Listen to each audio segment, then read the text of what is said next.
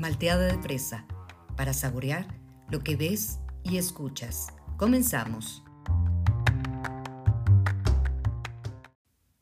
Hola amigos, ¿qué tal? Mi nombre es Claudia Castillejos y estoy otra vez aquí con ustedes hablándoles de una gran película que se llama Cruella de 2021. Este live action eh, que está nuevo de Disney, eh, producción de Disney, que la verdad es que sí muestra y sí tiene la sangre Disney eh, en cuanto a lo que es cuestiones de producción, eh, cuestiones de montaje, de escenografía, todo eso, la verdad es el cómo se cuenta la historia y cosas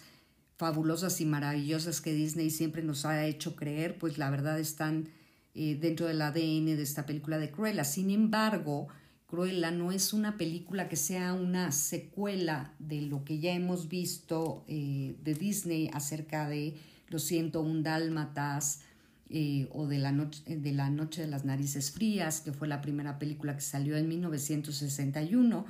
y que está basada en una novela de la escritora eh, Dodie Smith, que se publicó en 1956 y que bueno, es una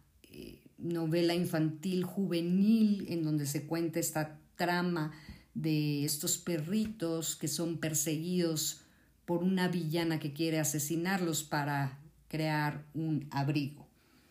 Eh, bueno, pues esta película no tiene nada que ver con eso. Es el origen de esta villana, claro que sí. Sin embargo, pues eh, el, aspecto desde donde se aborda eh, no muestra a esta cruela asesina de perros, sino más bien muestra su pasión por la moda y muestra también dónde templó su carácter o cómo es que templó su carácter. Esta película tiene, es del género crimen y de comedia. Eh, tiene un muy buen reparto, la verdad es que tiene dos actrices, una protagonista y una antagonista dentro de la historia, pues que la verdad ahí les encargo con las actuaciones. Por un lado está Emma Stone interpretando a Estela, que es el, nombre original de Cruella de Vil, eh, y a Emma Stone, por otro lado, interpretando a la baronesa von Hellman. Y bueno, como vimos en las otras películas de 101 Dálmatas, Cruella siempre tiene a dos grandes acompañantes eh, que son leales, fieles a Cruella y que le ayudan a cometer todas estas fechorías como a secuestrar a los perritos, eh, cometer eh, robos, etc. Y son Jasper y Horacio. Jasper está interpretado por Joel Fry y Horacio por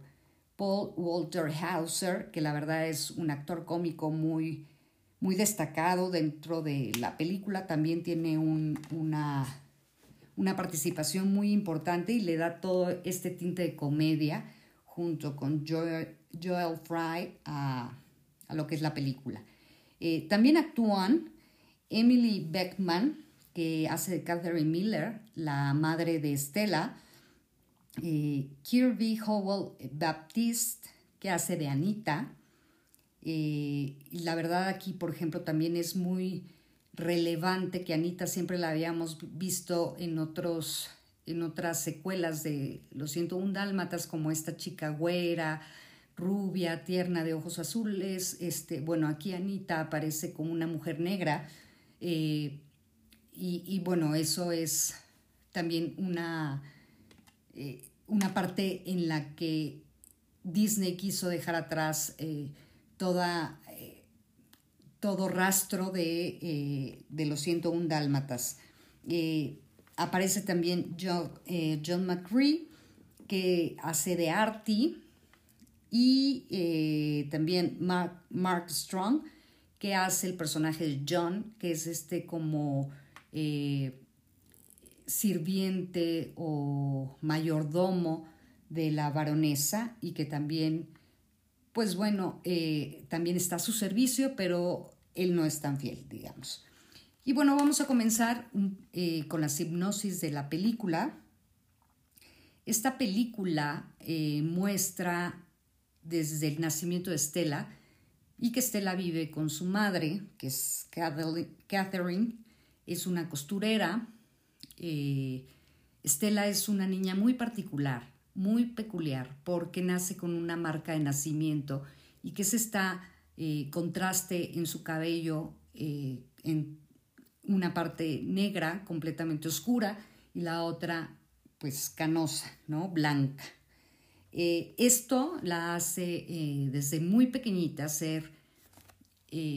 la burla de sus compañeros dentro de la escuela y le forja un carácter rebelde y pues que siempre está a la defensiva de sus amigos, lo que le causa muchos problemas en la escuela hasta que el director decide pues expulsarla. la madre pues al no saber qué hacer eh, pues le dice a Estela que van, se van a mudar a, Londres, pero que antes, antes de llegar a la ciudad tiene que hacer una pequeña escala. Y a donde llega la mamá es a la mansión o al castillo de la baronesa von Hellman, eh, una viuda que había heredado toda la fortuna de su marido y que estaba dedicada completamente a la moda y que tenía gran éxito dentro de la moda eh, de hecho, el día que llegan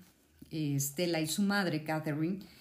pues hay una, gala, hay un desfile, una presentación de modas de, la baronesa. La madre le pide a Estela que por favor la espere dentro del coche, que no se va a tardar, y le entrega un collar que ella siempre tenía, un tipo medallón muy particular, que le dice que por favor se lo ponga y la espere dentro del coche. Sin embargo, pues Estela es una niña súper, súper rebelde y pues decide ir a conocer y a explorar este lugar que la dejó maravillada porque ella siempre desde chiquitita dijo que quería ser diseñadora. De hecho, hay una escena en la que le dice a su mamá que cose muy mal, que tiene muy mal gusto, que no sabe crear, que no es innovadora y le ayuda a reformar un vestido eh, y, le dice que siempre, que siempre quiere, que quiere ser de grande eh, diseñadora de modas. Pues bueno, eh, dentro de esta travesía de Estela hacia la, hacia la mansión, hacia el castillo, pues de repente se cae un pastel, algo así pasa y atrae la atención de los dálmatas que eran las mascotas de, la baronesa, y empieza una persecución dentro del castillo hasta que llegan al jardín trasero de la mansión, donde Estela se percata que su mamá está discutiendo con una persona, una mujer, que se ve de espaldas, y eh, los dálmatas que vienen atrás de ella, en vez de atacarla a ella, van directamente contra su madre y la tiran a un acantilado donde pierde la vida. Estela se queda huérfana y decide irse, se sube a un camión y decide irse a Londres. Eh, en Londres conoce a dos chicos eh, ladrones que son Jasper y Horacio y bueno, al final eh, termina viviendo con ellos en una mansión abandonada, en una casona abandonada. viven durante muchos años ahí hasta que un día, en uno de los cumpleaños de Estela, bueno, se dedican a robar, eso es a lo que se dedican porque Jasper y Horacio, huérfanos también, pues eh, es lo único que saben hacer para ganarse la vida, para tener que comer. Y bueno, son ladronzuelos que se suben a camiones, este, que asaltan por aquí, que quitan carteras, relojes, etc. Le enseñan todas estas artes eh, de robo a, Estela y a eso se dedican durante muchísimos años. Cuando vemos que pasa el tiempo, Estela aparece eh, ya con una imagen eh, más discreta, se pinta el pelo para, justamente pasar desapercibida durante los atracos que cometen y eh, el día de su cumpleaños Jasper le dice que ya tiene un empleo para ella dentro de una de los lugares donde ella quisiera estar, que es la casa de modas de Liberty, que es una tienda espectacular en Londres, que sí existió durante la época de los 70s y de, los, eh, de la década de los 70s y 80s. Y bueno, Estela se fascina, sin embargo, pues el empleo que consigue es de afanadora, eh, tiene que hacer la limpieza de los baños, de la tienda, etc. Y trata de convencer al gerente de la tienda para que le dé una oportunidad dentro, eh, pues para arreglar los aparadores o para acomodar la parte interna de la tienda y hacerla más atractiva para los clientes. El gerente nunca le quiere dar una oportunidad y eh, pues bueno, siempre la, le dice que no, que no, que no se puede. Sin embargo, pues un día en su enojo, Estela se queda dentro de la tienda hasta muy tarde y se emborracha eh, con una de las botellas que tiene el gerente dentro de la oficina se emborracha y entonces empieza la cuestión creativa, lo que siempre quiso hacer, y se da la tarea de redecorar uno de los eh, aparadores que dan hacia la calle. Eh, cuando amanece, el gerente se da cuenta y está pues bastante ofuscado por lo que hizo Estela, la castiga, la regaña, y en, el, en, el, en ese inter llega la baronesa a visitar la tienda, y pregunta que quién hizo ese, ese aparador, porque es el primer aparador que ella eh, ve que está bien hecho. Y la verdad era una creación muy rebelde, muy este, disruptiva, muy sobresaliente y llamaba mucho la atención. De hecho, cuando, cuando amanece, pues toda la gente y abren la tienda, abren el aparador, la gente está eh, amotinada ahí para ver esta nueva creación. Eh, la baronesa, que está muy, eh, pues que le gustó mucho este aparador y esta, este tipo de diseño, contrata a Estela para que trabaje dentro de su, de su séquito de, de modistas, de diseñadores que le ayudan a ella. Eh, y bueno, la convierte en su empleada, Estela, pues poco a poco va distinguiéndose de los demás, va eh, aflorando su parte muy creativa y, distintiva, eh, sofisticada dentro de la moda y también, pues bueno, su capacidad como una muy buena empleada. De hecho, la baronesa siempre la reconoce como casi perfecta, porque la baronesa también es una persona súper egoísta y vanidosa que jamás va a decir que alguien es mejor que ella, pero bueno, Estela se acerca un poquito a esa perfección que ella está buscando en, dentro de sus asistentes. Eh, cuando Estela empieza a ganarse la confianza y se convierte en la mano derecha eh, de la baronesa, eh, tiene un avistamiento y ve que la baronesa tiene el collar que ella había perdido durante la huida de la mansión del castillo de eh, von Hellman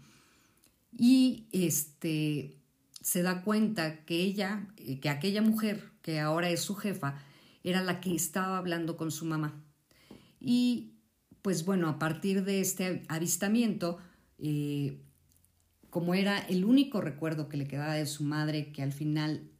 para ella era la persona que más la amaba,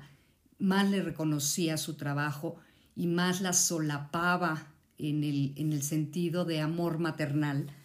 este, pues planea junto con Jasper y con Horacio robar el collar.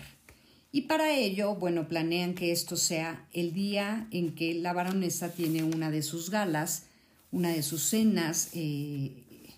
en donde va a presentar alguno de sus modelos más recientes. Y bueno, a esta recepción irrumpe una mujer eh, extravagante, sofisticada, con el cabello blanco y negro, eh, con un antifaz, eh, con una capa blanca.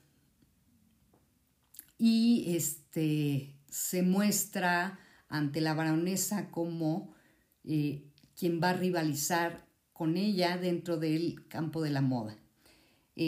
no sé si ustedes se acuerdan del tráiler en donde Cruella con un cerillo prende la capa y la capa muestra un vestido rojo que ella eh, rediseña de una tienda de ropa vintage en donde conoce a Artie, que es el que va a ser el proveedor de Cruella para eh, sus nuevas creaciones. Cruella va a basar sus, sus, creaciones en estos vestidos de años anteriores, eh, de alta costura de años anteriores que se venden dentro de esta tienda de Artie, eh, para renovarlos y darles un toque distintivo de lo que es. Cruella se va a distinguir por este, estos diseños asombrosos, rebeldes, extravagantes, eh, y además está decidida a acabar con la baronesa. No solamente le, está, le planea robar el collar, sino que además eh, eh, empieza a, desarrollar esta, este perfil de malvada, cruel, y vengativa eh, el personaje de Cruella. Cruella y la baronesa ponean, este, pelean eh, por eh, que también las dos se distinguen, una por ser muy clásica, por ejemplo en el caso de la moda, y la otra por ser completamente disruptiva y rebelde. También eh, dentro de lo que es el lenguaje narrativo, pues nos muestra esta lucha de clases sociales entre los ricos y pobres, eh, entre lo extravagante, por ejemplo, y lo glamuroso de la moda. Y cada una va a estar este, pues dando sus toques y van a mostrar la, la fuerte personalidad que tienen cada una de ellas, por supuesto. Dentro de la moda, por ejemplo, lo que a mí me gustó mucho es que la película de Cruella no solamente nos habla de esta historia y el origen de esta antiheroína o de esta villana de Disney, sino que además eh, la moda es uno de sus eh, temas eh, más importantes dentro de la trama porque va a ser donde va a existir la competencia entre la baronesa y Cruella. Y pues bueno, además eh, visualmente pues son extraordinarios. La verdad es que los performances con los que se eh, desenvuelve Cruella para presentar estos modelos pues son bastante llamativos, bastante sorprendentes. A mí me gustaron muchísimo, la verdad.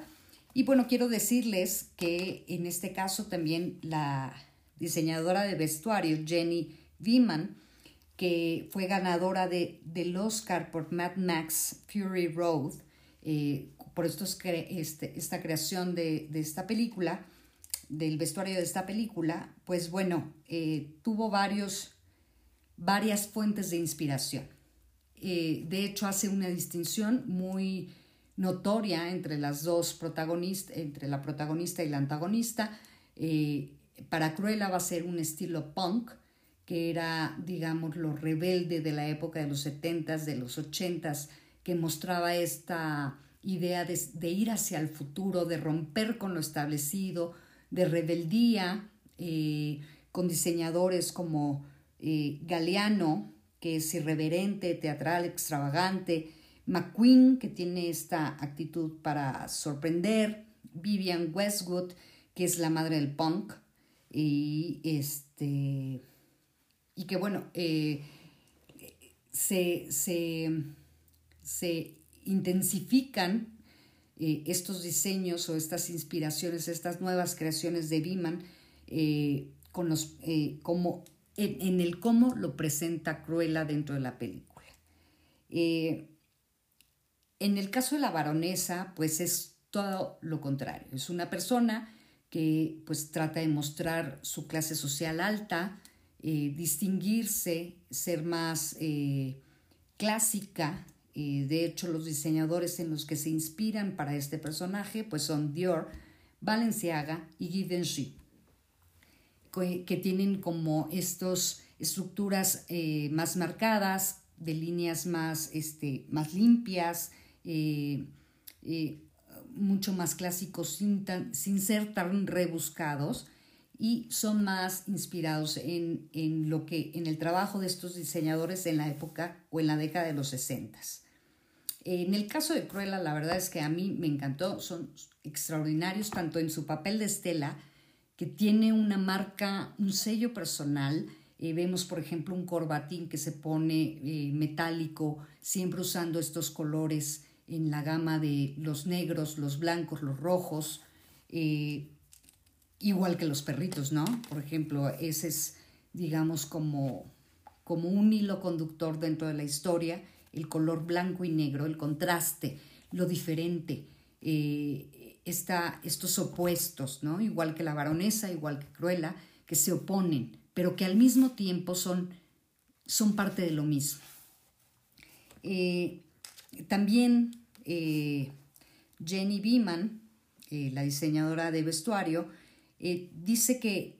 una de sus inspiraciones también fue esta artista de punk alemana, Nina Hagen, que fue líder del movimiento punk en los 70s y en los 80s, y en marcas como Body Map y en agrupaciones musicales como Sex Pistols. nada más como dato histórico, como dato curioso, el punk en Londres eh, surge en la zona de Notting Hill, que bueno, es una zona mucho más este, modesta y que bueno, representa, eh, como lo vemos también en películas como Naranja Mecánica de Stanley Kubrick, eh, esta moda que no solamente es el vestir, sino que representa todo un estilo de vida y representa la transgresión hacia lo que hay establecido es una forma en la que los jóvenes empiezan a identificar, eh, empiezan a, a, mostrar toda esta, esta parte de odio que tienen hacia la sociedad también. Y lo mismo es lo que sucede con Cruella. Cruella, eh, el personaje de Cruella, es un personaje que busca la venganza, no desde el inicio de la película, sino cuando se da cuenta que la baronesa tuvo que ver con la muerte de su madre, ahí es el parteaguas para eh, que Estela retome esta personalidad malvada que tiene desde niña y que eso es lo que la hace rebelde y esa es la causa de su expulsión y a la que ella desde pequeña ha llamado cruel. Este, pues esto es muy interesante porque la verdad es que aunque muchos eh, críticos o se ha mencionado dentro de la prensa que hay mucha similitud entre, en la parte de moda, entre esta película y El Diablo Viste a la Moda, eh, sí hay similitud, pero en el trato que le da, digamos, la jefa a la, a la aprendiz.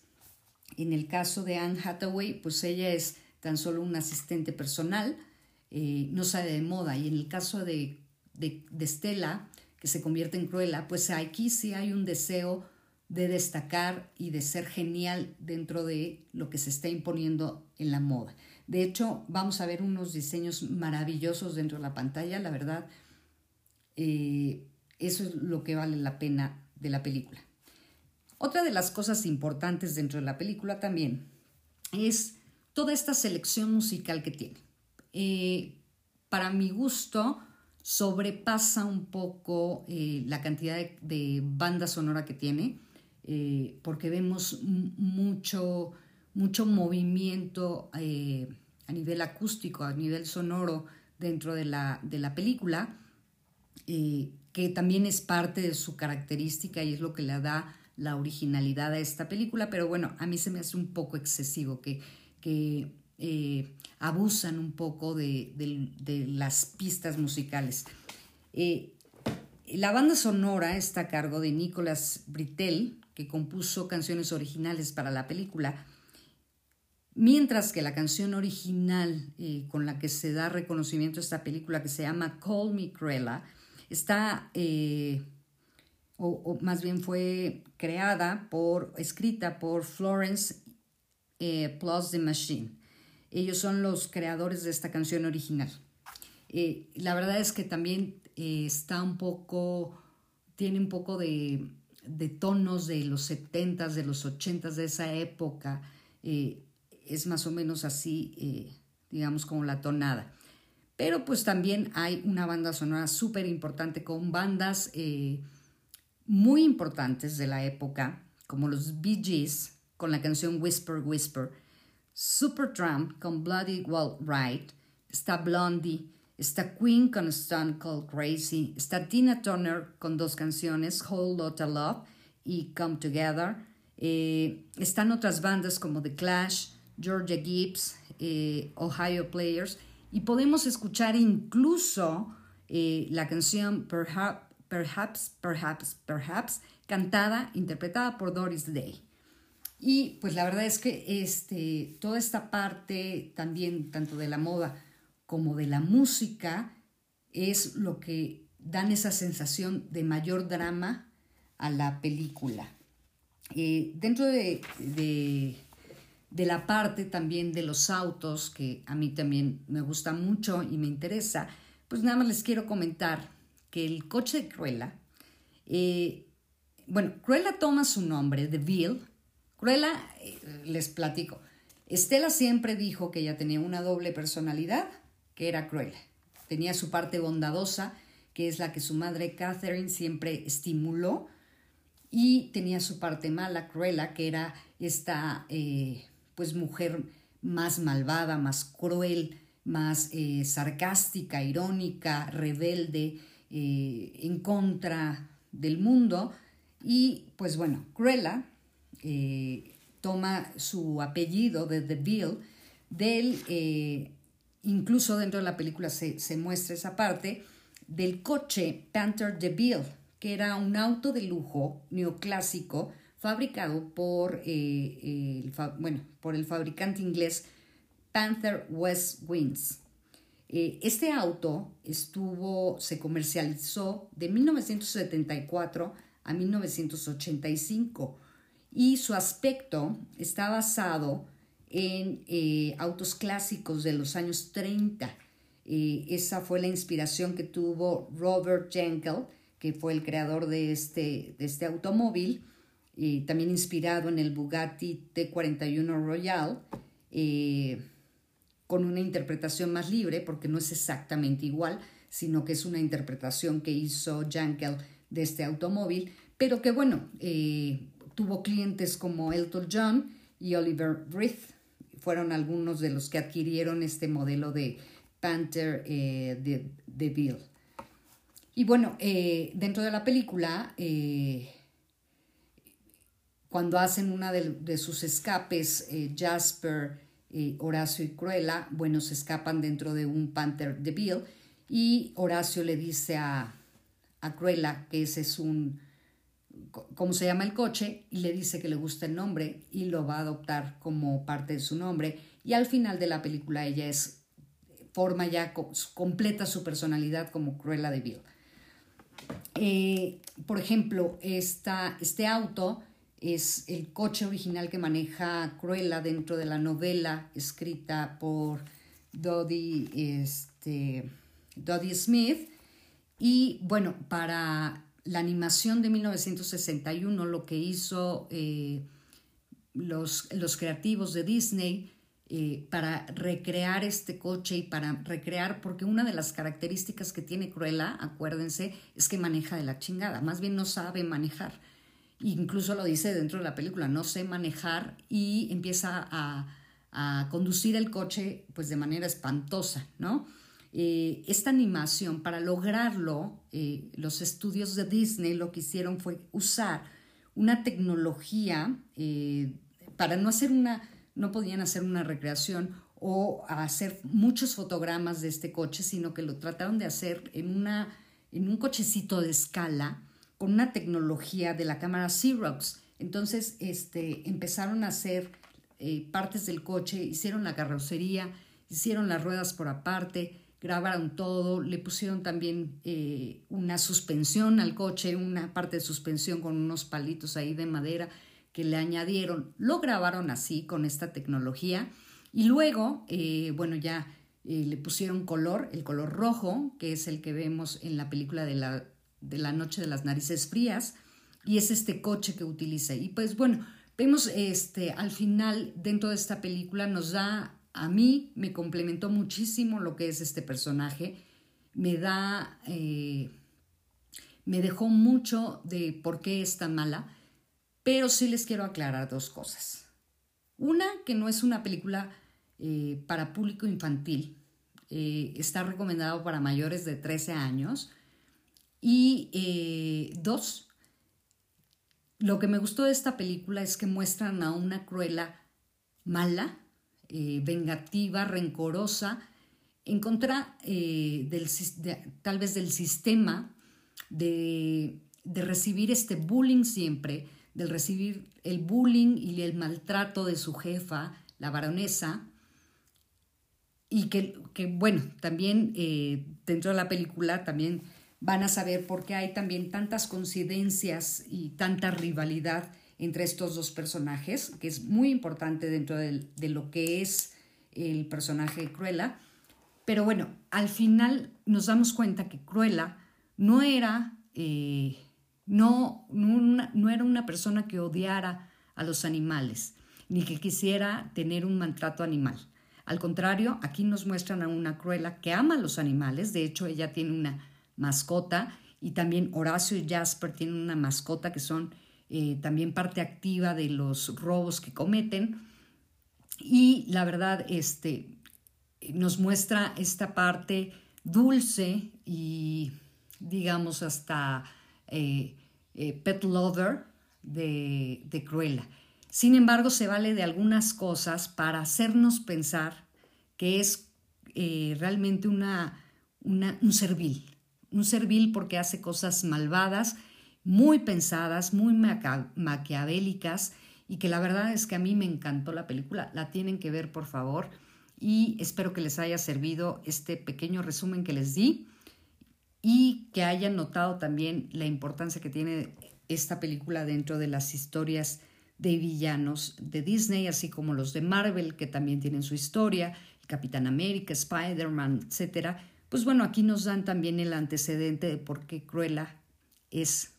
Cruella de Bill. Espero que la vean, disfrútenla ahora todavía en carteleras y disfrútenla si no en Disney Plus. Muchas gracias y nos vemos hasta la próxima.